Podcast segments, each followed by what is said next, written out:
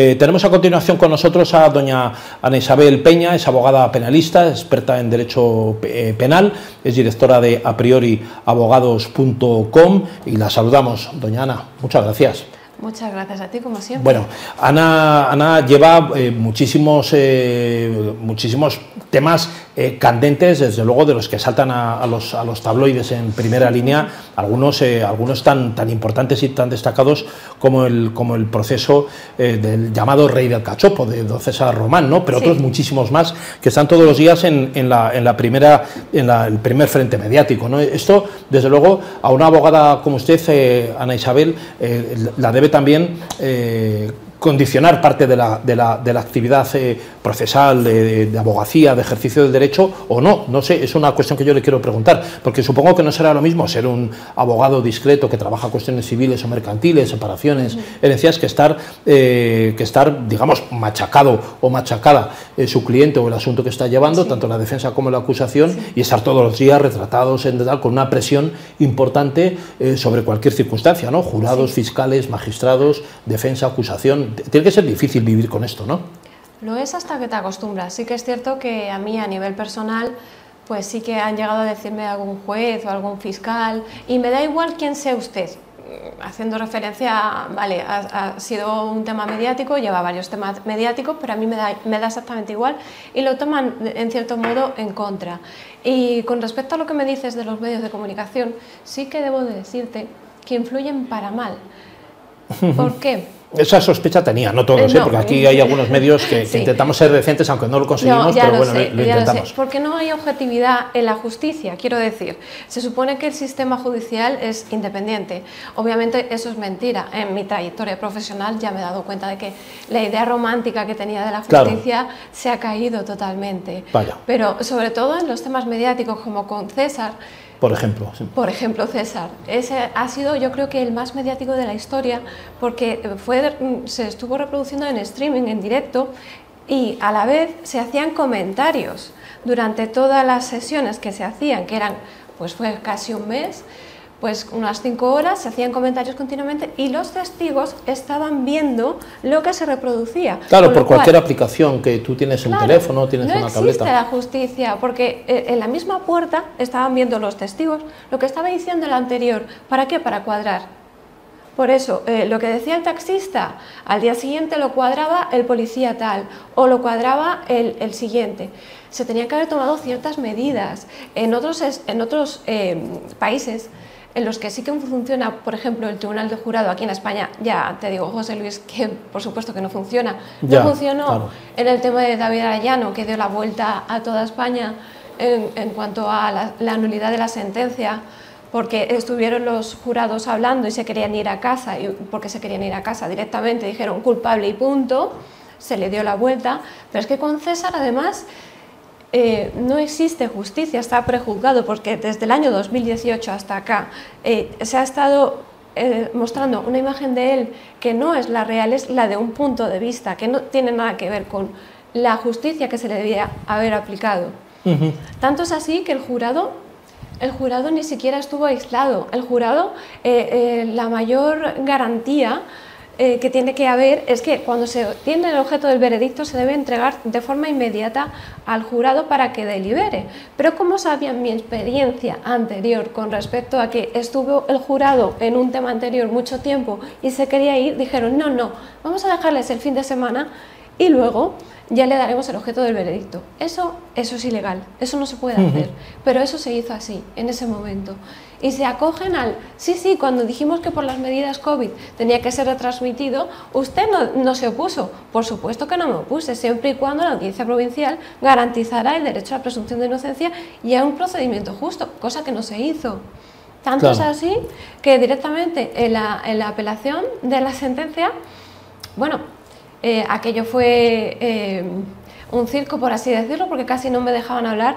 Me dijeron, letrada tiene 20 minutos, me hice con 70, pero todos se quedaban muy sorprendidos, los magistrados y todas las acusaciones. Sí, quizás por la tenacidad o por la... No solo por eso, sino porque empecé a alegar temas de ADN que yo había incluido en mi, en mi recurso de apelación y que no se habían leído, con lo cual lo tildaron de cuestión sorpresiva. Claro, cuando leí la sentencia que la dictaron el 8 de marzo, eh, yo me enteré por la prensa, porque a mí no me, no me notificaron hasta esa misma tarde, por, el día 10 por la tarde, y a César cuatro días después. Se enteró por la prensa también. Yo leo la sentencia y veo, cuestión sorpresiva del tema del ADN, no se, han leído mi, no se han leído mi recurso. Obviamente pedí aclaración de sentencia y en esa aclaración de sentencia me lo reconocen explícitamente. Sí que es cierto que a la llamada de atención de la letrada defensora eh, nos hemos dado cuenta que hay, una que hay una parte del recurso que venía en un CD con los anexos del recurso, que eran hasta 10 anexos, no se lo habían leído. No se lo habían leído, o sea, reconocieron eso. ¿Eso tiene algún efecto? Con carácter retroactivo de revisión de cómo se ha sentenciado. Espero, espero que sea así. Yo ya, sinceramente, no creo en la justicia, no creo en la independencia del Poder Judicial, porque he visto mucho durante ese juicio. Yo espero que ahora el Supremo sí que realmente lea la aclaración y la sentencia, entre otras otras muchas cosas, porque es que ni siquiera estaba acreditado el, el laboratorio de realización de ADN, la comparativa de ADN para saber si era doña Heidi o no era doña Heidi, ni siquiera estaba acreditado.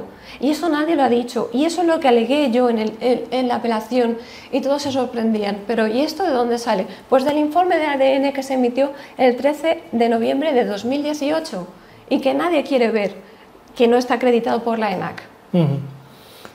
¿Por qué tenemos la sensación, algunos, doña Ana Isabel Peña, eh, de que los juicios mediáticos, o algunos que se convierten rápidamente en mediáticos sin que lo fueran inicialmente, ¿no? Pero ¿por qué da la sensación a veces de que eh, todas estas eh, declaraciones que se televisan, estas filmaciones que inmediatamente salen a, los medios por televisión o por canales, realmente perjudica a alguna de las partes siempre, ya sea una u otra? al final es perjudicial esto para, para, el resultado finalmente de un juicio, ¿no? No respeta la intimidad de las personas en, en la acusación o en la defensa, se cuentan cosas que realmente en, televisión, a los medios, a la gente en general no nos deberían interesar para nada, pues son cuestiones particulares. Y se hace un poco mella en la decencia y la dignidad de las personas que están siendo juzgadas. ¿no? Esto eh, no lo digo solamente por el, por, el asunto de César Román, lo digo en general cuando tienes una tonadillera que le están tomando declaración y se habla allí de que se llevaban las bolsas de dinero para uno para otro, todo esto, mm, que además al final a lo mejor queda absuelta, pero que mm, es un poco zafio, sucio y, que no, y yo creo que hace daño incluso al, que juzga, ¿no? Al, al, magistrado, al juez que está en el porque creen que tienen que ir hacia un lado o hacia otro. Y precisamente en, el mismo ejemplo, con el de César, yo he interpuesto nueve querellas por falso testimonio. Yo en ningún momento lo he hecho público, bueno, lo hice público. ¿Que están admitidas? Sí. Están admitidas. Sí, bueno, la mayoría. Hay algunas que entran a juzgar antes de, hacer eh, nada, ninguna práctica de diligencia, directamente la inadmiten porque sí, sin darme explicaciones. Sí, sí, sí. Probablemente. Sí, sí, eh, es, es, realmente, bueno, es detestable porque no, no, no, existe la justicia. Yo eso he preferido mantenerlo al margen. Lo sabe el TSJ porque yo lo aporté en ese momento, pero obviamente eh, el día que tenga que declarar a alguno de los querellados, allí no va a aparecer ni prensa ni va a aparecer nadie porque no quiero que el juez se sienta intimidado en ningún sentido. Claro, pero con la, cámara de televisión seguramente, bueno, muchas veces, todavía incluso a los que nos ponemos delante de una cámara y a veces estamos haciendo una entrevista tranquila, ya nos intimida la cámara, imagínese cuando uno está presionado en un tribunal, donde tienes además que condenar a alguien probablemente o absolver, lo que podrías incluso peor muchas veces. Don José María, eh, con lo que nos está contando la, abogada que tenemos hoy en la mesa, la, verdad que las cuestiones, las cuestiones de de cómo se comporta uno, relaciones y protocolo, también tienen que influir mucho, ¿no? Muchísimo, porque César, por ejemplo, estaba muy indignado durante el juicio, se le notó muchísimo y no podía controlarse. El jurado obviamente lo teníamos delante, estaba pendiente de cada gesto yo.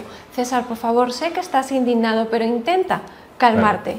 No podía, no podía. se estaba jugando el tipo de, en el calabozo, no, sino que estaba oyendo las mentiras que estaban diciendo delante de él, entonces le indignaba. Y eso realmente le, le jugó Ahora, Es preocupante que en un, en un país se supone que del primer mundo, ¿no? donde uno de los tres poderes fundamentales es el judicial, eh, esté como está. ¿no? Eh, yo estoy de acuerdo por, por otros motivos en lo, en lo, que usted comentaba anteriormente, pero, pero es preocupante ¿no? que en un país del primer mundo ocurran estas cosas ¿no? y todo lo que usted decía antes, ¿no? que, por otras razones estoy de acuerdo, y, pero no deja de ser preocupante, ¿no? porque uno ya ya no sabes si a veces, el tipo de, suceso que sea, si es correcto o no, dices, depende del juez, ¿no? ¿Cuántas veces hemos oído la frase esta de, más vale un mal acuerdo que un buen juicio? No, hombre, si, si la justicia es tan honesta y, se preocupa de buscar la verdad y, de ser justa, como su propia palabra dice, habría que estar tranquilo, pero no, estamos tranquilos. Claro, pero en los ¿eh? asuntos penales eh, prácticamente eso del buen acuerdo no existe, ¿no? Porque sí, y hay conformidades. También, hay, conformidades. Sí, muchas veces los clientes incluso pues deciden conformarse con lo que le ofrecen para no entrar en pleitos y no, y no continuar con ese sufrimiento, porque a la larga es un sufrimiento para ellos. Arrastras el cuerpo, sí. Yo tengo casos cerca de amigos, empresarios y tal, que en los temas de querellas con socios o con eh, proveedores o con clientes y tal, terminas... Eh, o con trabajadores, que muchas veces acaban las cosas no, no, no en lo laboral, sino que acaban con querellas, ¿no? Y esto normalmente siempre se sale mal de esto, ¿eh? Sí, la verdad es que sí. Y además, eh, a colación de lo que decía el anterior contertulio, que... José Ramón Riera. José Ramón. Eh, me ha prometido dejarme la llave de Miami. Ah, bueno, eso hay que aprovechar. A mí me lo ha prometido, pero nunca me lo ha dado. Pero bueno, igual. sí que es verdad que los ricos y los pobres, los más ricos y los más pobres, eh, con la crisis se ha recrudecido más su situación y eso ha generado la picaresca, más, más picaresca y sobre todo más desesperación, que la desesperación llega a límites insostenibles. Pues también hay muchos delitos de sangre últimamente, muchos problemas de salud mental que acarrean homicidios, asesinatos, e incluso eh, la picaresca, pues las estafas vía internet y, eh, otras aplicaciones como por Bizum y demás, los robos de las tarjetas eh, de identidad de cualquier persona, ese tipo de cosas están a, la orden del día hoy. Sí, sobre eso le iba a preguntar, Ana, ¿la pandemia ha traído alguna situación nueva que usted antes no se haya visto o que se haya ya masificado o se haya multiplicado eh, por efectos de esto que está contando, ¿no? Pues, eh, el comportamiento de la gente en las casas, las familias, en fin, eh, el tema financiero y de crédito, bancos. ¿Hay delitos nuevos también? Delitos nuevos, sí, por las nuevas aplicaciones y por las nuevas formas de relacionarnos, porque hemos estado encerrados, hemos tenido que relacionarnos a través de aplicaciones, a través de Internet, e incluso los que hemos estado encerrados eh, bueno, o los que han estado encerrados con su pareja o eh, ha llegado a una situación extrema que incluso pues, ha acarreado violencia o también de eh, separación o divorcio, dependiendo de, de, cada situación. Pero sí que se ha visto mucha enfermedad mental.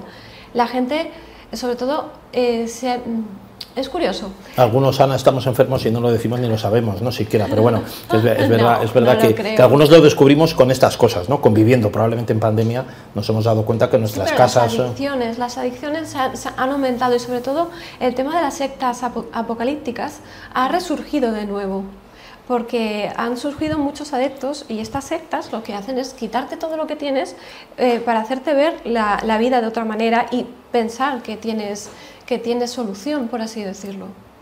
Bueno, una solución que desde luego no va a venir de, la billetera ni de la tarjeta de crédito, ¿no? Ana. no, la verdad es que Pues doña Ana Isabel Peña, abogada penalista y amiga de esta casa, muchísimas gracias ¿eh? por estar con nosotros hoy y contarnos siempre, abrirnos un poquito eh, la visión a un mundo que es ese mundo jurídico de los juzgados. Bueno, sí, Mi, compañero de mesa, don José María López Guerrero, está, está asustado. figurado, sí. yo, que, lo digo ya de forma triste, que no creo en la justicia, pues imagínate. Bueno, pero sí, pero hay que, hay que trabajar porque sea esa justicia Eso sí, luchar, sea, luchar, sea creíble en un Estado de Derecho que, que, que, es mejorable, pero que probablemente está... ¿Pero dónde está la independencia? esa, esa, ¿Del Poder Judicial dónde está? Yo no ¿Dónde ha quedado, no? La hubo un tiempo... Sí, hace mucho. Hace, hace, muchos decenios. Ana Isabel Peña, es eh, directora de a priori abogados.com. Muchas gracias eh, por estar con nosotros. Está invitado otra vez cuando quiera. A ver si podemos contar alguna buena, alguna buena noticia. No, no, se marchen de ahí ustedes, volvemos en, en unos instantes después de estos segundos.